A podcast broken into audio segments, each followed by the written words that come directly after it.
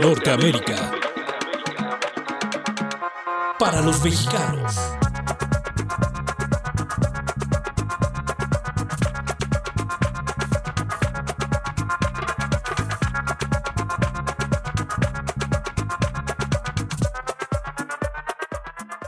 Es viernes a todo dar y a todo nuestro público. Bienvenidos a este programa Norteamérica para los mexicanos. Hemos acabado otra semana y hemos acabado una temporada. Vamos a hablar al final de este final feliz. Y pues bueno, un aplauso a todos los que sobrevivimos como adultos. Yo soy Gardenia Mendoza y como siempre me apoyan en producción y a ratos en colocución. Rodrigo, ¿cómo estás? Muy bien, Gardenia. Estoy. mm, tú sabes que los viernes a me fascinan. Y estoy muy contento. Me siento bastante satisfecho y me siento muy bien. Porque es viernes. claro. Exacto, estamos además en Norteamérica para los mexicanos. Como cada viernes, aquí toca hablar del libro y nuestra cultura, pero hoy no tenemos libro. En cambio, les traemos algo muy entretenido. ¿Cómo eras de niño, Rodrigo? Uy, yo de niño, hace menos de unos tres años más o menos. ya llovió. Yo era bastante eh, imaginativo. Me gustaba, como fui niño único, hijo único, me gustaba ser muy imaginativo y me las arreglaba yo solo para jugar con, con mis propias eh, mis propios recursos. Y pues yo que recuerde desde niño me gustaba mucho la música y me acuerdo que me regalaron un piano y pues yo jugaba ahí como loco, me ponía a hacer cosas impensables Ajá. Y imaginar que estaba a veces en una nave espacial y apretaba yo los botoncitos y ahí estaba yo jugando. Era bastante imaginativo, mucho. ¿Tú eres hijo único? Sí, Ah, por soy eso. hijo único. Entonces, y entonces eh, me gusta, desde entonces soy muy creativo y me gusta mucho imaginar las cosas. Ah, pues qué bien. ¿Tú cómo eras de niña, Gardenia? Tengo esa curiosidad desde hace un tiempo. Ah, sí. Bueno, ¿cómo era yo? Era eh, bastante tranquila, creo yo. Y estaba muy ocupada porque en ese tiempo en mi pueblo había un experimento con las escuelas públicas y tú tenías que ir en la tarde a la escuela también. Wow. Entonces eh, yo iba de la escuela de ocho y media a 2 de la tarde y luego regresaba de 4 a 6 a una actividad extracurricular. Vámonos. Entonces era bastante como complicado, podrías hacer deporte o, o arte, algo de arte, eh, danza o guitarra, este, cosas, eh, Sí, sí, eh, sí. poesías, y, eh, declamación coral, cosas de ese tipo. Yo eh, llevaba danza, siempre llevé danza. Siempre te gustó bailar. Sí, estaba en eso y también declamación coral también y, e individual la llegué a hacer. Pero pues eso me tenía bastante ocupada y a mí siempre me ha gustado estudiar. Entonces, la verdad es que sí disfruté mucho como esa etapa tan, tan intensa de, la- de ese perfil de cosas que hay que hacer de- en, la, en la escuela. Ujú. Pero, pero pues bueno, todo esto porque fi- finalmente muchos de nuestros gustos se forman en la infancia. En la infancia, ¿verdad? Sí. es como el preámbulo de, la sala principal. Así es.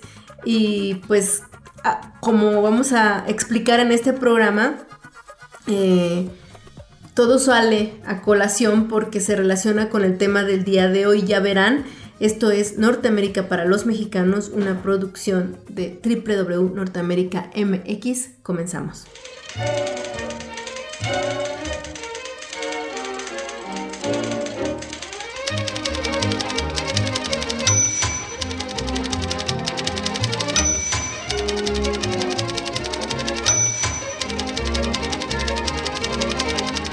Este viernes es patrocinado por la panadería Monterrey Bakery en Georgia.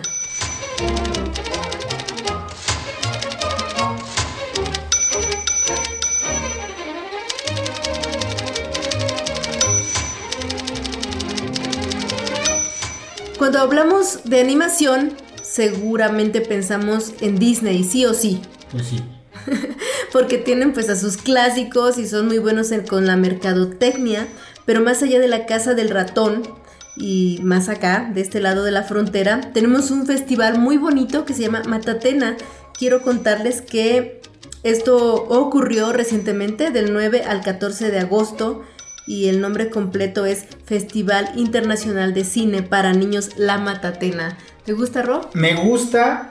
En el noticiero que llevo yo en Radio UNAM los hemos entrevistado ya varias veces y nos fascina su trabajo. Es algo bastante imaginativo y colaborativo. A mí me gusta mucho el festival. ¿A ti te gustó? Me fascinó, nunca había ido, me gustó mucho porque siento que tiene la calidad muy, muy cercana a lo que es de Disney, si no es que igual en muchos de ellos.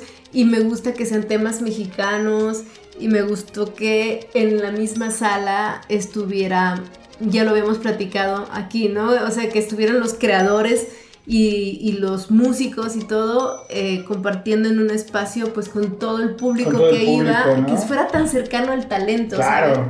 O sea, como tenerlos ahí al lado, eso me gustó mucho, que pues de repente uno piensa pues los que hacen el, el, la animación en Estados Unidos o cualquier tipo de arte en Estados Unidos los ves como lejanos. Sí, los ves muy acá y no eh, muy alejados del contexto actual y, de la comunidad en general, ¿no? Sí, el hecho de que estén contigo tan cerca que los puedas ir y tomarte una foto con ellos y que te platiquen su experiencia me parece que nos da un sentimiento de que se pueden hacer cosas. Y, va por ahí, eh, son producciones de lujo para niños y no tan niños, porque pues esa es la belleza de la imaginación que puede ir más allá de los públicos a los que están dirigidos y ambos pueden ver cosas muy distintas, tanto los niños como los adultos. Y finalmente, pues la animación es jugar con palabras, dibujos, música y vamos a comprobar eso. Vamos a hablar con la directora de uno de los cortos de este festival em, de cortometraje infantil. Particularmente este cortometraje se llama Bucle.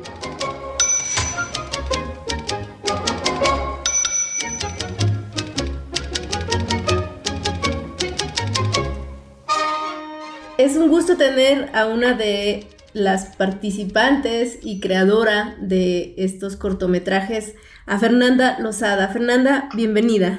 Hola, ¿qué tal? Muchas gracias por la invitación.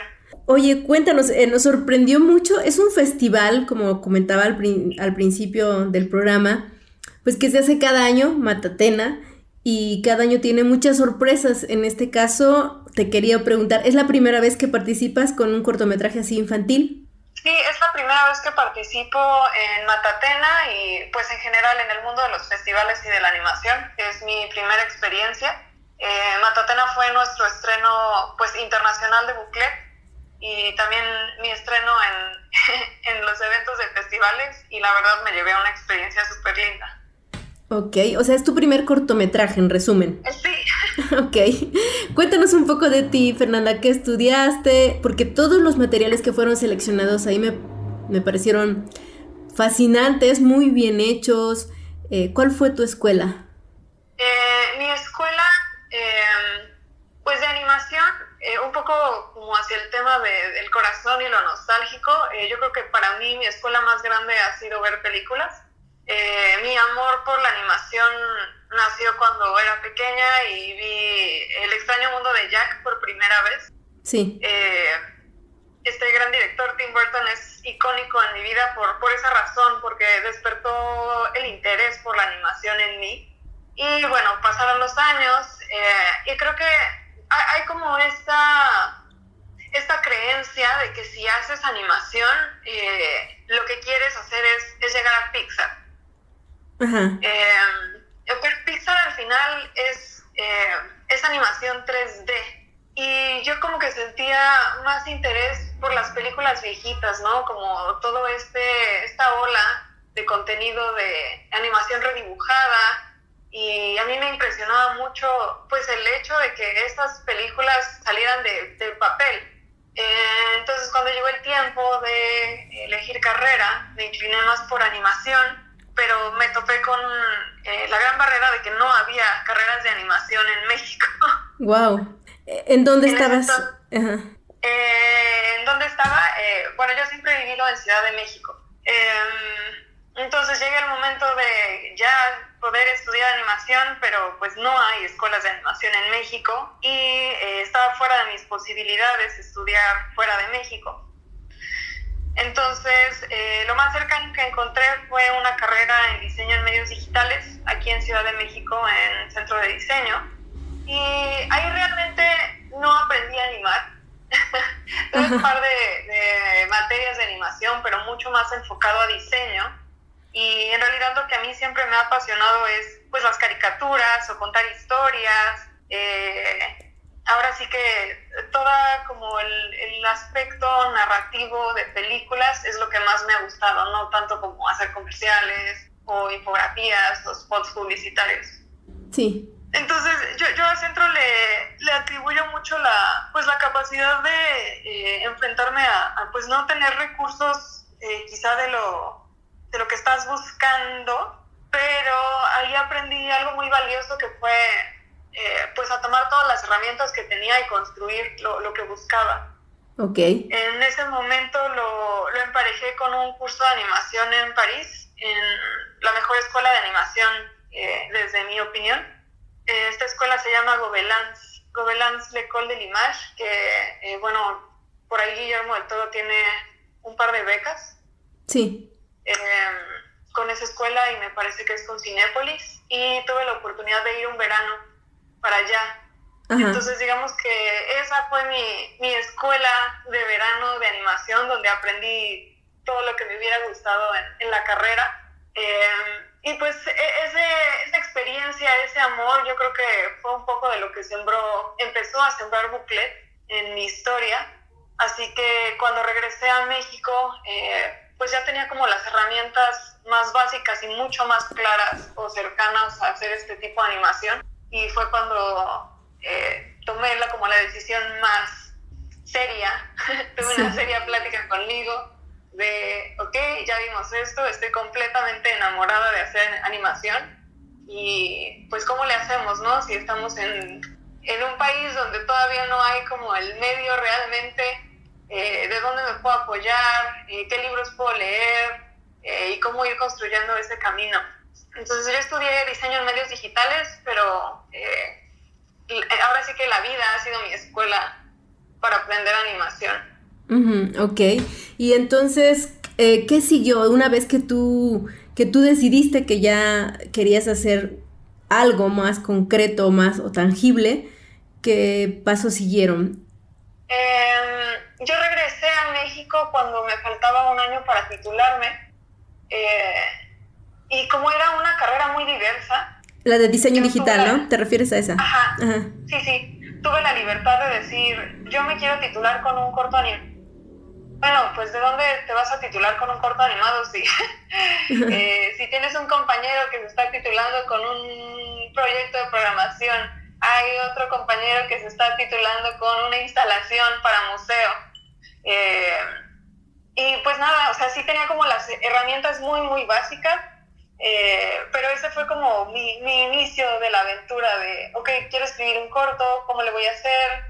¿Qué me inspira? ¿Qué no me inspira? Y em, pues yo iba, eh, todos los miércoles iba a un café en la colonia Juárez a sentarme a escribir, ¿no? Porque al final de todo, la animación es un medio, eh, así como puede ser el cine, como puede ser la fotografía, como puede ser la escultura. animación es una forma de contar o de comunicar un mensaje. Y pues lo, lo complejo o lo interesante es qué mensaje quieres dar eh, y me acuerdo que tenía una libretita y todos los miércoles me sentaba como tres, cuatro horas y escribía y escribía y escribía cosas, cosas que veía que se me ocurrían, eh, por más absurdas que fueran. Y de ahí fui aprendiendo y empezando a escribir eh, cortos, historias. más adelante en ese café fue donde nació Buclet. y pues creo que ese fue el siguiente paso, ¿no? Como ya regresar a México y darme cuenta que pues hay que, hay que echar mano, ¿no? De, todas las herramientas que puedas y ahora sí que hay que hacerlo para aprenderlo, no, no te puedes sentar a esperar a, que llegue a ti todo, sino... Buscarlo. ajá, buscarlo y en la manera en que haces, pues vas como creciendo y practicando. Eh, Fernanda, cuéntanos un poco, porque además a mí me encantó tu discurso que diste aquel día en la cineteca sobre que hay que experimentar un poco de todo, ¿no? Para, para encontrarte. Y, y me llamaba mucho la atención que que tú pusieras eso en el corto. O sea, es como una especie pues, de rebeldía, pero a la vez de conciliación. Cuéntanos de qué va. Em, ¿De qué va? Eh, Buclet. Es, sí, sí, sí. Eh, es un corto que justo me gusta mucho cómo lo nombras, eh, rebeldía y conciliación. Eh, al principio cuando lo escribí yo, yo negaba que era algo tan cercano a mí, pero ahora que lo veo en pantalla grande y ya que estoy como conciliada con, pues sí, con esa parte de mi historia, me doy cuenta que le decía a mi mamá el otro día, es que siento que ese corto lo escribí como del pasado para, para yo, el día de hoy. Eh, para mí es muy importante como no estar, o sea, sí estar casado y comprometido con lo que haces, con lo que amas, pero al final todo va sumando. Eh, te, lo, te, lo, puedo eh, plantear desde cosas tan, tan simples como, bueno, yo soy animadora y soy artista y me gusta dibujar pero hubo un día mágico en mi vida en el que me atreví con toda la torpeza de mi ser a aprender a bailar. ¿Y qué? ¿A bailar qué? A bailar swing. Uy. Además de toda una música que ya no existe, también es una música muy ligada a los inicios del mundo de la animación. Este, por ahí hay varias fotos de, bueno, poquitas fotos de Walt Disney bailando swing. ¿Por qué? Porque es como de la época. Entonces, eh, hubo gente que me debatía, ¿no? Decía, es que estás invirtiendo mucho tiempo en bailar, ¿por qué no inviertes ese tiempo en dibujar? Y yo decía, es que yo cuando voy a, bailar, eso activa, activa muchísimo creatividad, mi creatividad, y yo puedo entender mucho más fácil eh, la animación de esta forma. Porque si yo comprendo cómo se mueve mi cuerpo, porque si yo comprendo, este, no sé, que todos tenemos distintas formas de bailar, esto a mí me, llena una biblioteca o librería de, movimientos, de comprensión del movimiento y del cuerpo humano que puedo aplicar a la animación. Entonces, eh, va desde cosas como tan, tan simples, eh, e, esta, este pensamiento o esta actitud de cualquier cosa que hagas va a sumar a tu, pues sí, a tu arte, a tu animación, a tus historias. Y eso te llevó a, complementar lo que es la historia, ¿no? De, de Buclet, que es prácticamente un, chico al que toda su familia lo empuja a ser em, peluquero, porque así han sido, pero algo pasa ahí, ¿no? Como que no se entiende. Sí, em, bueno, ya como en un plano mucho más personal, eh, mi familia se ha dedicado a hacer helado desde hace 101 años. ¡Wow! 101 años. Em, es, el helado siempre ha sido parte de mi vida. Mi mamá, por otra parte, se dedicó a repostería eh, toda su vida. Y pues como que siempre fue una profecía en mi vida, ¿no? Tú un día vas a hacer helados, tú un día vas a hacer heladera, porque eh, ¿cómo, ¿cómo, vamos a dejar atrás esta tradición de 101 años?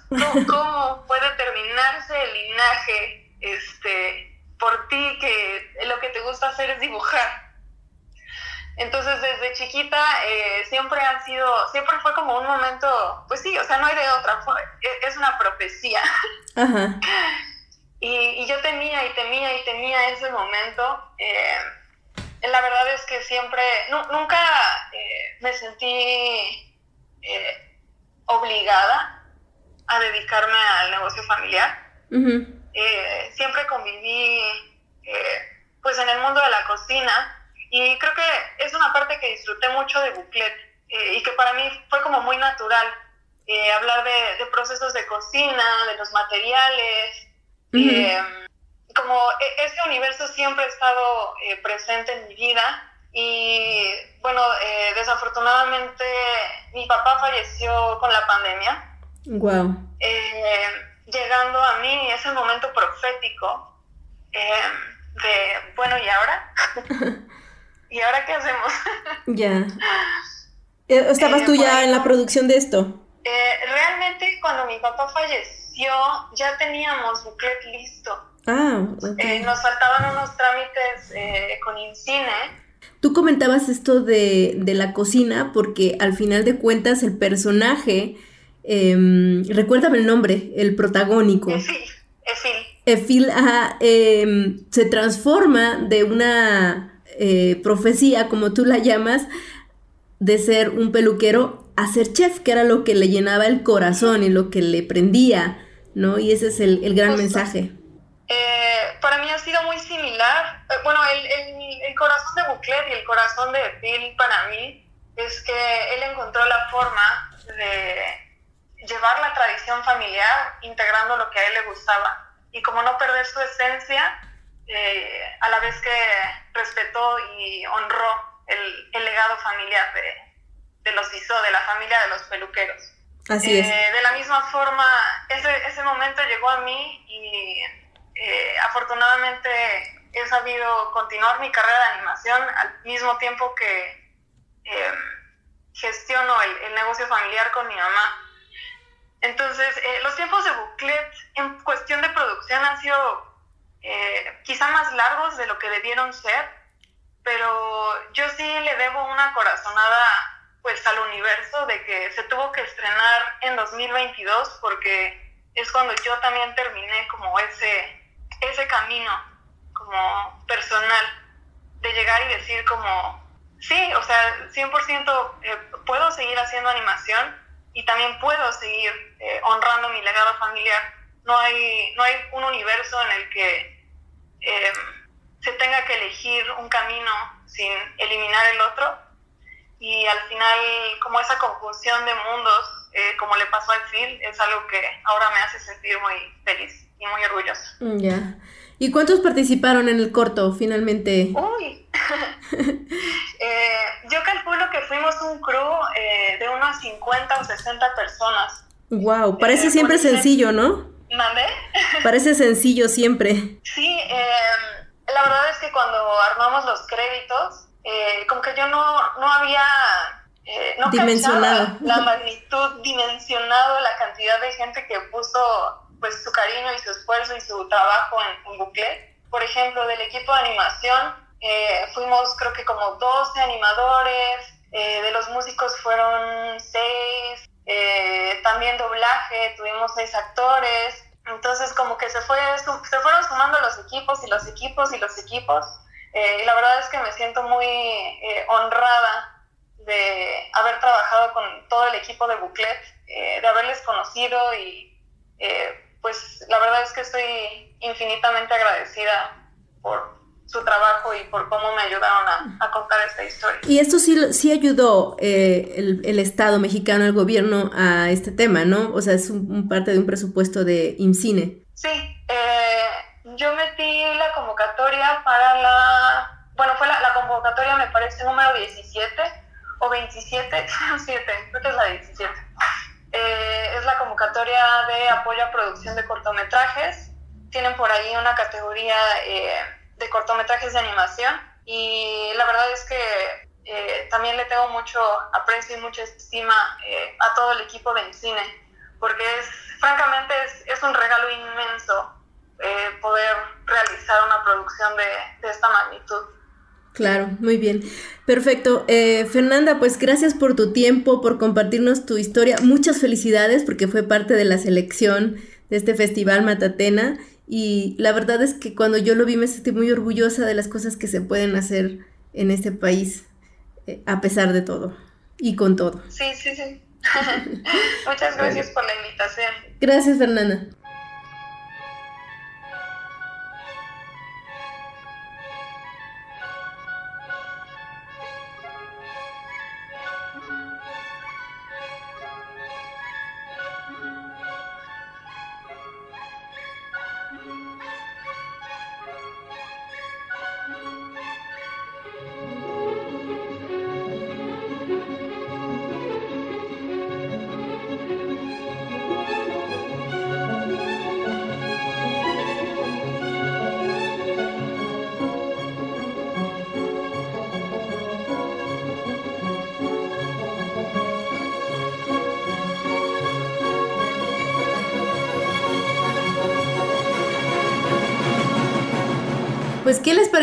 Este corte? Yo acabé un tanto feliz de poder escuchar a Fernanda Lozada y todo lo polifacética que ella puede ser y todos los recursos que ha capitalizado para lograr lo que es su sueño, que además no es uno solo, tiene muchos sueños a la vez y eso queda muy bien reflejado en el documental.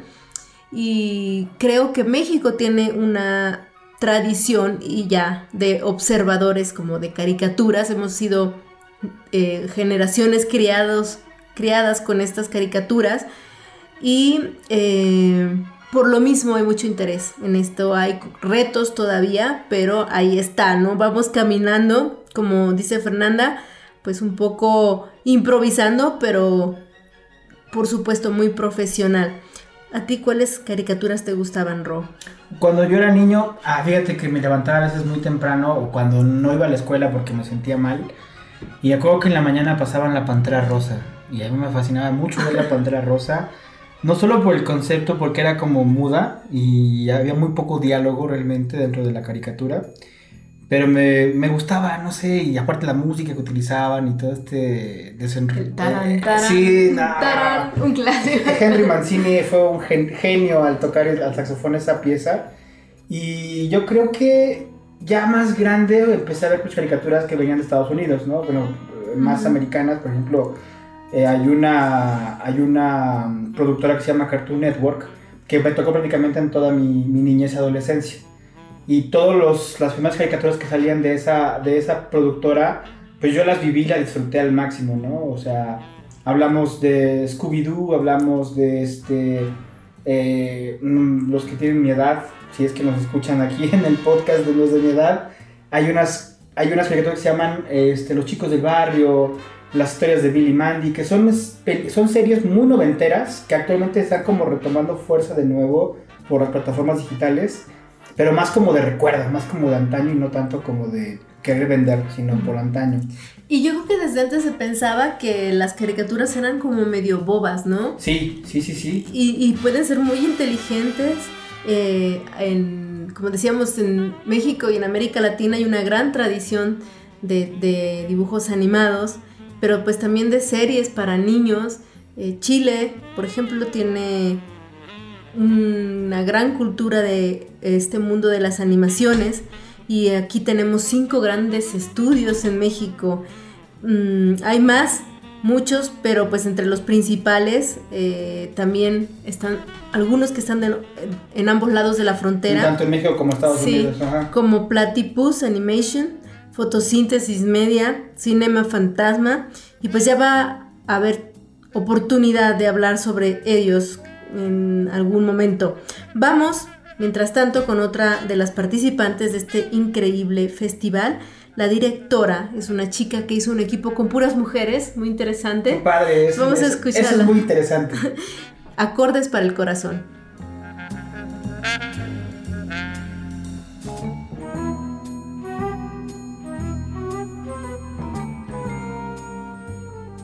Tenemos en la línea telefónica a Aiko Alonso. Ella es pues directora de uno de los cortometrajes ganados que ganó en la edición de Matatena de este año. ¿Cómo estás, Aiko? Hola, muy bien, muchas gracias por tenerme en tu espacio. Oye, cuéntanos qué te inspiró esta, esta obra.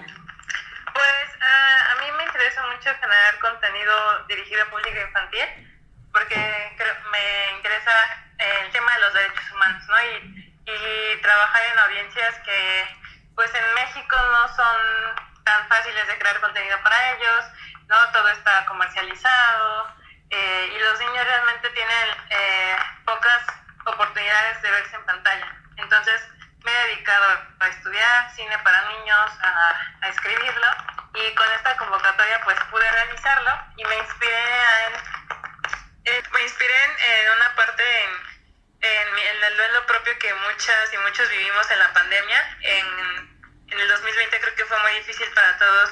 No nos pudimos despedir de personas que fueron hospitalizadas por COVID y que fallecían porque pues había otro tratamiento y otro tipo de despedida. Entonces eso es lo que a mí me, me choqueó mucho eh, y cómo había, me encontré con alumnos porque soy maestra de cine para niños que estaban viviendo también este mismo tipo de duelo, sin poder despedirse y sin poder decir adiós a sus familiares. Entonces, eh, realmente me encontré con un alumno que me dijo este, que estaba triste, estaba, había perdido a su papá y que no sabía qué hacer con eso, ¿no?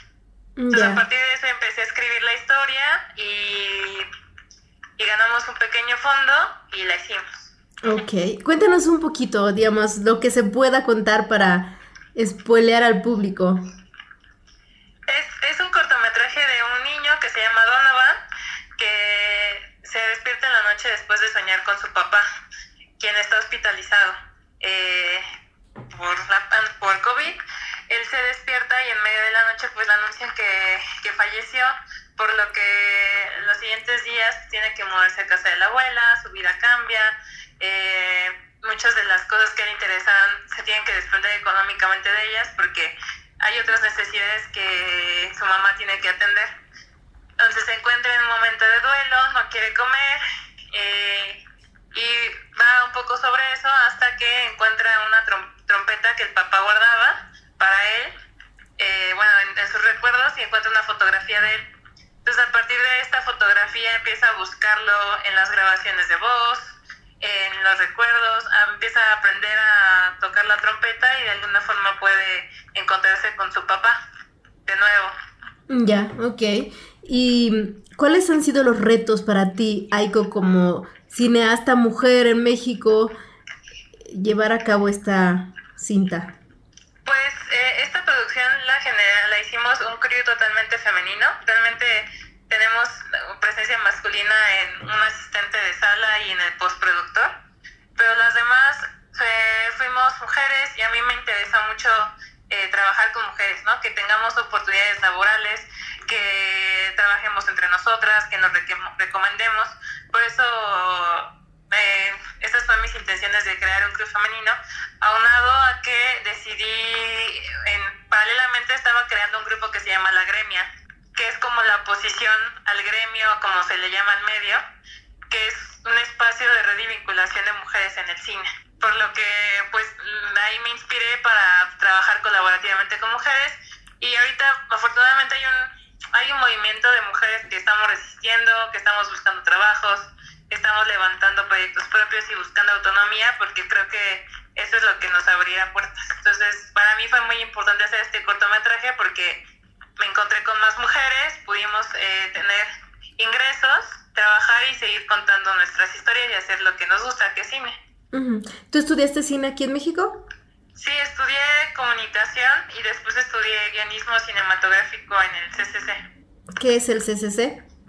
El centro es el Centro de Capacitación Cinematográfica, es una escuela pública de cine. ¿Es de la UNAM? ¿Es, es no, pertenece a la Secretaría de Cultura. Digamos que es este está catalogada en las mejores escuelas de cine porque tenemos los mismos maestros que los profesores de la UNAM, que la ENAC y el CUEC y las ah. maestrías de cine. Ajá, entonces son escuelas hermanas. Ok. Eh, y, y cuéntame, ¿qué consejo le darías a alguien que quiera hacer algo tan específico como cortometrajes para niños? Ay, pues eh, con dos mundos. Uno como que es el cine de autor o las creencias de lo que debe ser el medio, ¿no? Que el medio debe ser sofisticado, nos tienen que gustar los autores extranjeros, nos deben de gustar ciertas corrientes estéticas.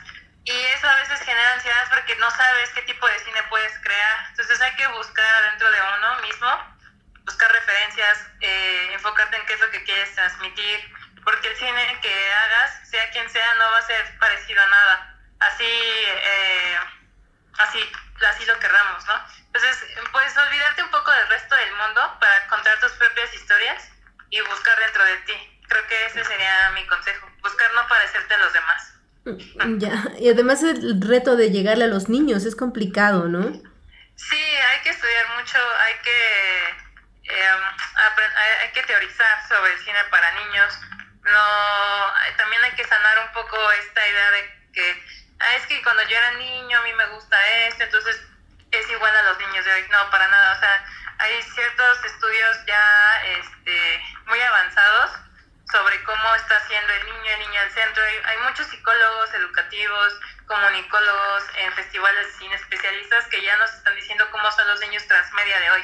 Entonces hay que estudiarlo para aventarnos a escribir sobre ellos y no basarnos en nuestras propias experiencias infantiles, sino siempre buscar referencias, más referencias de, la, de que nosotros mismos. Qué interesante porque, o sea, lo, la evolución que hay, uno generalmente no te das cuenta como adulto, ¿no? Cuántos ha cambiado las nuevas generaciones de niños.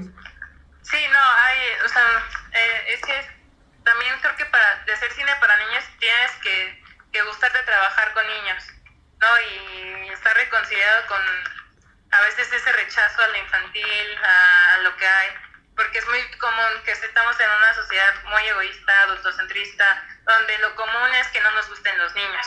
Y, y ni siquiera se trata de que a mí me gustan los niños. Yo este, a esta edad me sigo preguntando si quiero o no tener hijos. O sea, para mí se trata de crear narrativas más descentralizadas, más libres, más autónomas, sin poder, ¿no? Sin esta visión autoral sobre derechos humanos. Entonces, el cine para niños tiene todo eso, tiene valores, tiene un poco de educación, tiene amistad, tiene también tiene mucha libertad para crear, aunque parezca que no. O sea, tiene, creo que es un compromiso y una responsabilidad más grande.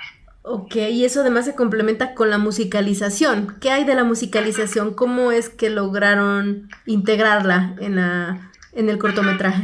Pues yo traté de transmitirle que yo sabía de cine para niños a mis compañeras de equipo. Sí fue un reto porque estamos acostumbrados a crear desde otra mirada y siempre fue recordar, acuérdense que es para niños, que es para niños, es para niños.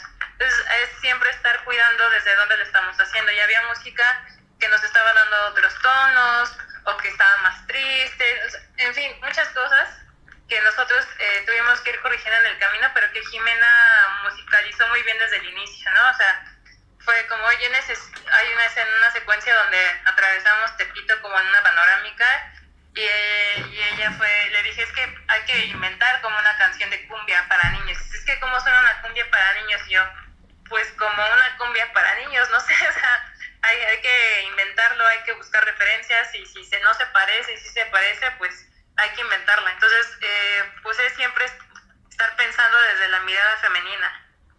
Claro, y en este caso interesante Perdón, porque... Sí, porque él es, es un niño, ¿no? El que al final de cuentas el equipo de ustedes era femenino, pero de quien hablaban era un niño. Sí, fue una experiencia muy particular porque por un momento el niño eh, adquirió una experiencia, yo creo que más rica, de trabajar también con mujeres, también en momentos un poco viciada porque fue como, este, pues me están cuidando, ¿no? Eh, o aquí están ellas que siempre me están prestando atención. Entonces fue muy particular esta presencia femenina rodeada, ¿no? La verdad es que nos la pasamos muy bien, fue creo que el rodaje más feliz en el que he estado. Pusimos canciones de Selena, cantamos, eh, lo procuramos muchísimo. Eh, siempre, o sea, se desarrolla otro tipo de sensibilidad cuando estamos trabajando todas. Claro. Es muy, en serio, es muy diferente cuando estás trabajando en un rodaje mixto o con, con donde también las minorías son mujeres. Entonces se siente, se siente muy, muy diferente porque podemos hablar de más libertad de nuestra menstruación, de, de bromas, o sea, muchísimas cosas más diferentes. Es- Entonces eso yo lo valoré muchísimo en ese rodaje. Mm, Claro. ¿E- ¿Es, el, ¿Es tu primer ah, cortometraje o tienes otros? Tengo un cortometraje documental, pero es el primer apo- el fondo público que tenemos para hacerlo. Ah, ok. Para este, que logran en, en- Sí, digamos, las características para poder tener este financiamiento. sí, así es. Y ahorita estoy buscando otro, eh, otro fondo, que se va sobre una historia de una niña que, que está menstruando, pero en su casa, pero ni en su escuela no hay agua. Wow.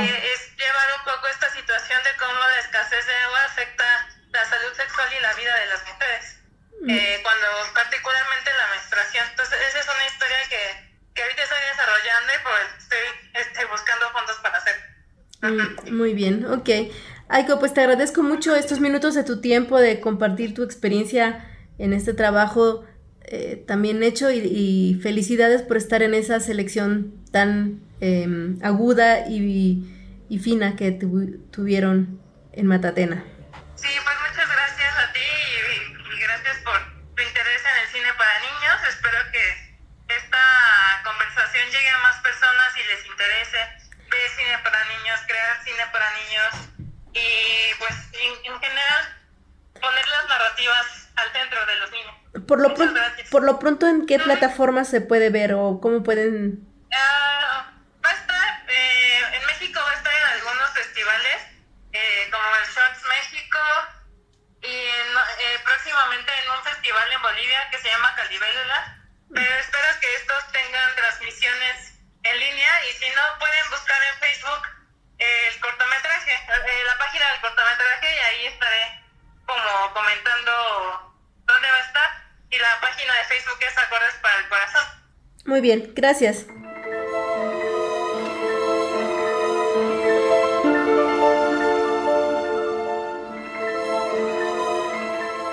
Si están de antojo de pan y buena pastelería, llamen a Jorge Cortés y familia en Georgia. Tienen un evento social. Los mejores pasteles están en Monterrey Bakery en el 404-454-3079. 404-454-3079 Monterrey Bakery.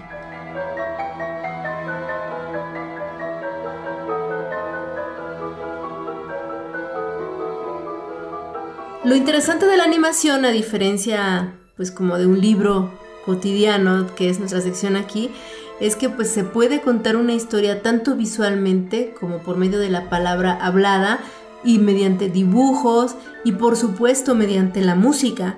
Dicen por ahí que una imagen puede decir más que mil palabras y una nota musical puede decir...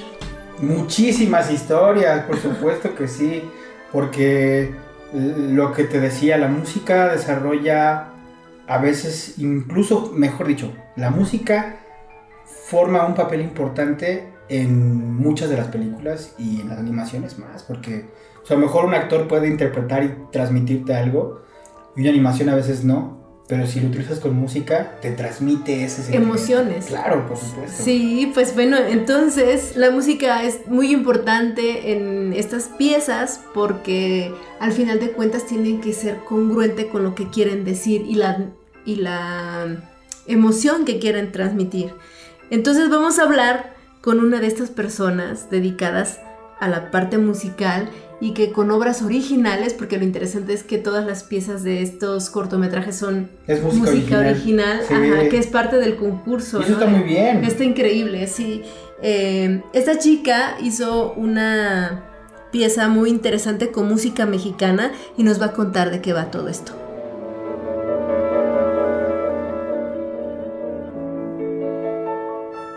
Agradezco a Jimena Contreras, ella es una compositora y productora muy talentosa, ya les he venido contando por qué y bienvenida, solamente aquí estamos con ella. Muchas gracias y mucho gusto. Ok, em, Jimena, ¿qué es lo que te inspiró para, para esta producción, particularmente en este cortometraje? Eh, pues de entrada la historia del niño pues la narrativa, ¿no? Que tenía que encontrar una, una trompeta muy vieja y él no sabía que su papá tocaba trompeta. Y es a partir de ahí que le nace la pues la curiosidad por aprender y solito ahí va aprendiendo viendo videos y así. Realmente no tiene clases formales pero es así como él empieza a tocar. Eh, además una canción que es muy especial para para la familia porque es la canción que encontró en una vieja grabación, que es la que el papá eh, tocó para una audición en una orquesta. Ok, y entonces tú decidiste utilizar esta, este estilo jazz, como me comentas, que es estilo mexicano. ¿Cómo fusionarlo esto con los ritmos tan locales? Eh, pues básicamente eh, basándome un poco en el mariachi y en el contexto de que el niño pues se va a vivir a Tepito, que ahí se escucha mucho pues música muy popular tipo pues desde la cumbia y todo eso eh, pero cómo se adaptaría entonces a la trompeta para que no fuera como el clásico mariachi porque además el papá tenía que o sea el papá tenía la grabación que había hecho para una orquesta y pues en una orquesta no se audiciona con obra de, de ese tipo no es más como música académica música de concierto entonces hice algo ahí eh, como una mezcla entre las dos, los dos estilos. Ajá, ok. Y mm, me comentaba Aiko que la mayor parte o casi todo el equipo o todo el equipo es está integrado por mujeres. Así es, incluso también la trompetista que interpretó la obra también es eh, Alondra Jaime, que es una, una, gran trompetista. Y eso me lleva a preguntar cómo ha sido la, el papel de las mujeres o la complicación para, para ingresar en la música siendo mujer. Eh, pues de entrada es un poco pues complicado porque pues es la, la programación que tenemos desde jóvenes, ¿no? Que, que cómo vas a, eh, a, estudiar música y pues también muchos, eh, las personas que no consumen arte pues no saben que se puede vivir del arte, entonces pues lo ven como algo negativo, ¿no? O en las escuelas de música también está, afortunadamente ya no tanto, pero cuando yo entré pues sí era muy, eh, pues orillado dependiendo del género, ¿no? O sea, por ejemplo, no había muchas niñas estudiando percusiones o estudiando metales, ¿no? Era más como pues las niñas se iban más a estudiar violín o estudiar flauta o cosas que, que da la idea que según son más femeninas, ¿no? Pero pues no es así, ¿no? Todas, todas podemos estudiar cualquier instrumento. ¿Y te gustó este concepto de que fueran todas mujeres? ¿Cómo se integraron? ¿Cuál fue esta experiencia? Sí, a mí me gusta más eh, trabajar con un crew de, de, mujeres, siempre es como más cómodo y no sé, siento que es un espacio más, más seguro. más, más seguro está, está interesante y en el arte, ¿no? Sí. Ya. Y cuéntanos un poco de tu historia, ¿cómo es que te involucraste eh, para ser compositora y productora? ¿De dónde eres? Cuéntanos más. Ah, pues yo soy de la Ciudad de México, yo estudié en la Facultad de Música de la UNAM y después me especialicé en film scoring en la Universidad de Nueva York. Y pues desde muy chiquita me gustó mucho la música y cuando decidí estudiar composición eh, siempre fue enfocado más que en música de concierto, en música para medios audiovisuales, porque siempre me ha gustado el cine, los videojuegos y fue así como, como pues empecé a incursionar en estos, en estos medios. O sea que tu especialización es precisamente esa, musicalizar eh, piezas eh, de video, en este caso un, un cortometraje. Así es, sí, en general cine, televisión y videojuegos. ¿Y cuáles son los retos que tiene eh, te, hacer una musicalización? Pues a diferencia de la música de concierto, eh, que es más basada en el, en el, gusto personal del compositor y, y, es más enfocada a un público que no va a ver nada visual, ¿no? sino solamente escuchar. Entonces, digamos, el resto en medios audiovisuales es que es un apoyo, la música es un apoyo con un trabajo más grande, ¿no? que implica siempre algo visual y a veces interactivo, como es el caso de los videojuegos. Uh ok. ¿Y, ¿Y, cómo ves este panorama para, para México? ¿Qué posibilidades hay? ¿Qué has encontrado? Pues la industria está creciendo muchísimo, afortunadamente. Eh, creo que vamos, vamos muy bien y, y, pues nada, de cualquier manera seguimos buscando espacios, eh, tanto dentro de México como afuera, porque también por desgracia eh, el arte no muy bien pagado aquí en México y en otros países sí. ¿Qué estás pensando? Eh, ¿En qué países? ¿Qué es lo que ves? Uh, pues, por ejemplo, trabajo mucho con estudios de Estados Unidos eh, y pues ahí no, pues de entrada no regatean, ¿no? Entonces, yeah. eh, sí tienen ya este, como muy establecido, eh, pues que el arte no es un hobby, sino es una profesión. Ok, y entonces, ¿cómo te has integrado con ellos? O sea, es con, por pedidos, digamos, que ha servido mucho también, supongo, este tema de que se puede trabajar a larga distancia, ¿no? La, la digitalización del mundo. Sí, así es, todo es eh, de manera remota. Eh, pues sí, por varias aplicaciones, puede ser Zoom, puede ser Discord y correo, pero sí, en general es todo de manera remota, de manera que yo no no necesito viajar eh, para trabajar, sino lo puedo hacer desde mi estudio. Ya. ¿Qué, ¿Qué, edad tienes, Jimena? 36 años. Ah, ok. ¿Y alguien de tu familia ha sido músico? Eh, pues hace varias generaciones, sí. Um, pero hablando ya de tatarabuelos, creo, algo así. Ah, wow. Uh, ahora de mis padres no, mis abuelos tampoco, pero mi hermano y yo sí somos músicos. Ah, ¿tu hermano qué es? Él él es saxofonista especializado en free jazz. Ah, ok. Ah, qué bien, qué bonito. Oye, ¿y, mm, ¿y, qué, ¿y qué le aconsejarías a alguien que se quisiera meter en este mundo tan particular de la música y los videos y toda esta parte, eh, pues que está más allá de un simple concierto que se conoce tradicionalmente, ¿no?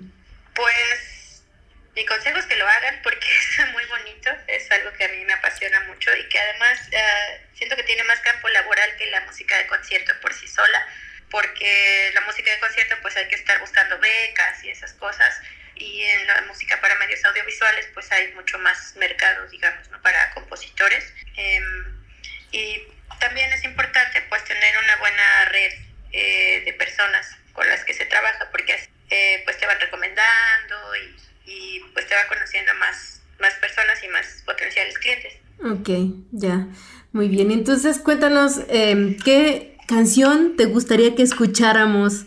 Eh, por supuesto, ya sé que me vas a decir que la de la final del, de la pieza, ¿cómo la presentarías? Pues es Acordes para el Corazón, interpretada por Alondra Jaimes en la trompeta. Es una canción original para el cortometraje del mismo nombre de la directora Ipo Alonso. Vamos a escucharla.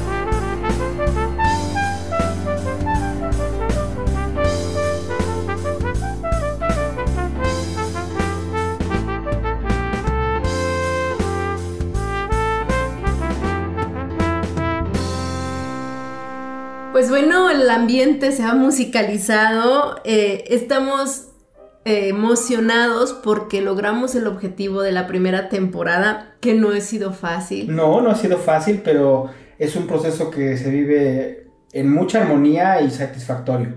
Así es, sí. ¿Qué, qué aprendiste, Rodrigo, en esta semana? Híjole, aprendí... En, esta temporada. En esta temporada, porque en la semana también se aprenden muchas cosas, pero en esta temporada pues yo te puedo decir que aprendí un montón de cosas, eh, desde desarrollar nuevamente como mi sentido musical, el encontrarle el sentido a, a musicalizar, por ejemplo, con las, este, las reseñas que hacemos de los libros, bueno, que haces de los libros, el encontrarle la música es perfecta para que quede ahí con la narración.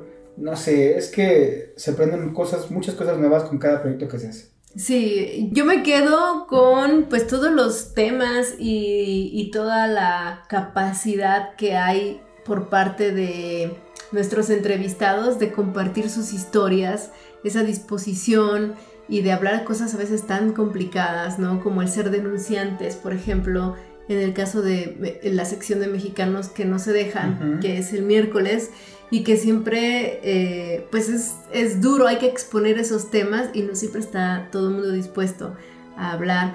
Y luego me gustó mucho eh, que hubiera, se convirtiera en parte del equipo eh, Andrés Tapia, porque es un gran conocedor y se complementa con tu concepto musical. Que conoce muchísimo, ¿eh? yo hace poco te lo dije, Andrés Tapia creo que tiene una, un conocimiento musical muy vasto y su trabajo es muy importante.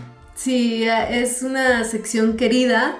Eh, no sé, tengo algunas dudas de cuáles son las secciones más queridas. La de empresarios, pues obviamente siempre eh, tratamos de enlazar cosas que puedan ser de utilidad para ambos lados de la frontera en el sentido de finanzas, economía y de historias de empresarios, como la que tuvimos este lunes Este pasado, lunes, sí, con, con este empresario de California, eh, que es dueño de empresas de seguridad. O sea, y, la y mente- aparte que le brinda seguridad a a los oficinas de pro- gobierno, ¿no? a los O sea, vecinos de gobierno y a los propios eh, gringos, ¿no? Sí, sí, sí, sí, sí, ¿quién lo pensaría? Un Exacto. mexicano.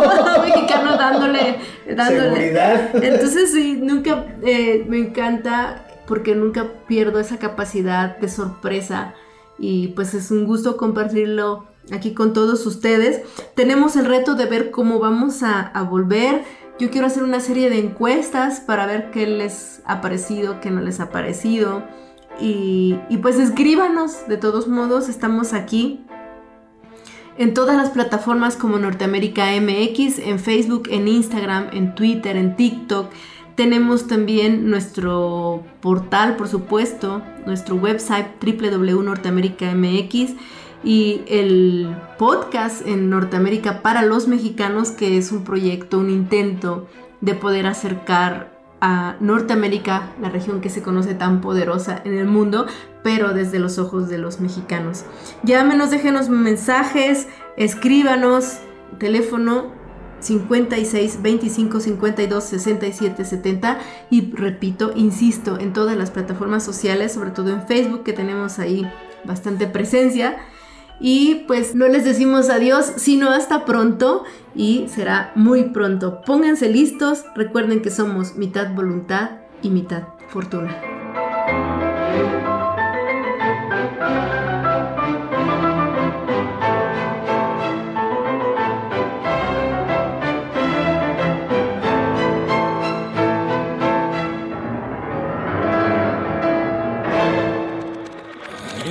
Norteamérica. Para los mexicanos.